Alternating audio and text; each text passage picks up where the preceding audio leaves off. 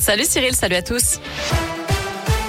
Et comme tous les vendredis, quasiment à cette heure-ci, on a pas mal de bouchons Eh oui, dans l'agglomération lyonnaise. Et oui, sur la 46 Sud, par exemple, on a 5 km de retenue entre Marennes et le nœud de Manicieux en direction de Paris. Ça coince aux deux entrées du tunnel sous Fourvière. Comptez 3 km de retenue de chaque côté. Sur M7, à hauteur de la Mulatière, 3 km aussi en direction de Paris. Euh, Du monde aussi sur l'A7, à hauteur de Fézin. On a 2 km de bouchons en ce moment en direction du sud. Et puis ça coince également sur le, euh, je l'ai déjà dit, sur le périphérique Laurent Bonnevet à hauteur de Saint-Fond. On a 3 km dans les deux sens. À la une, les retraités dans la rue. Un rassemblement a lieu en ce moment au centre-ville de Lyon en Presqu'île. Ils réclament de meilleures retraites, une hausse de leur pouvoir d'achat et des moyens supplémentaires pour les services publics.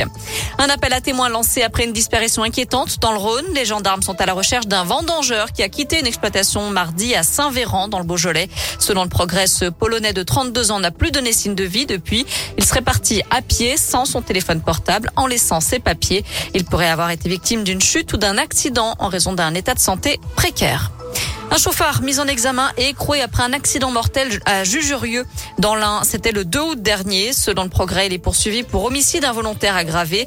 D'après les premiers éléments, il roulait à vive allure et venait d'effectuer un dépassement dangereux lorsqu'il a violemment percuté la voiture d'une infirmière avant de prendre la fuite. La victime âgée de 54 ans n'a pas survécu à ses blessures. Le chauffard, lui, a été interpellé seulement mardi, soit près de deux mois après les faits. Pied à Emmanuel Macron ou simple moyen d'interdire la viande dans les cantines, le cordon bleu fait polémique à Lyon. La mairie a décidé de ne plus en servir dans les restaurants scolaires. Dans le reste de l'actu, la tension monte entre le gouvernement et les fournisseurs d'énergie après les annonces du Premier ministre Jean Castex hier soir. Le gouvernement bloque le tarif réglementé du gaz cet hiver après la hausse de 12,6% aujourd'hui et il plafonne la hausse de l'électricité à 4% en début d'année prochaine. Engie prend acte, mais les fournisseurs alternatifs menacent d'emmener l'État au contentieux. À retenir aussi le lancement du 3114 aujourd'hui, numéro national de prévention du suicide, une ligne d'écoute confidentielle disponible 24 heures sur 24, 7 jours sur 7. Un numéro qui s'adresse à la fois aux personnes ayant les idées noires, mais aussi à leurs proches et aux personnes endeuillées par un suicide.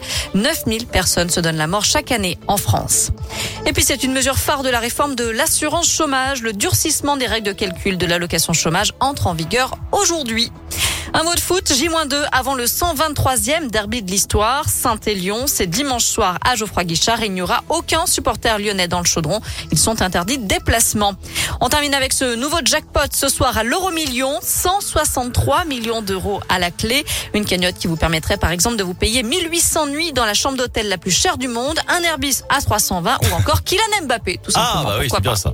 Côté météo, cet après-midi, on garde un beau soleil. Attention, la pluie arrive dimanche.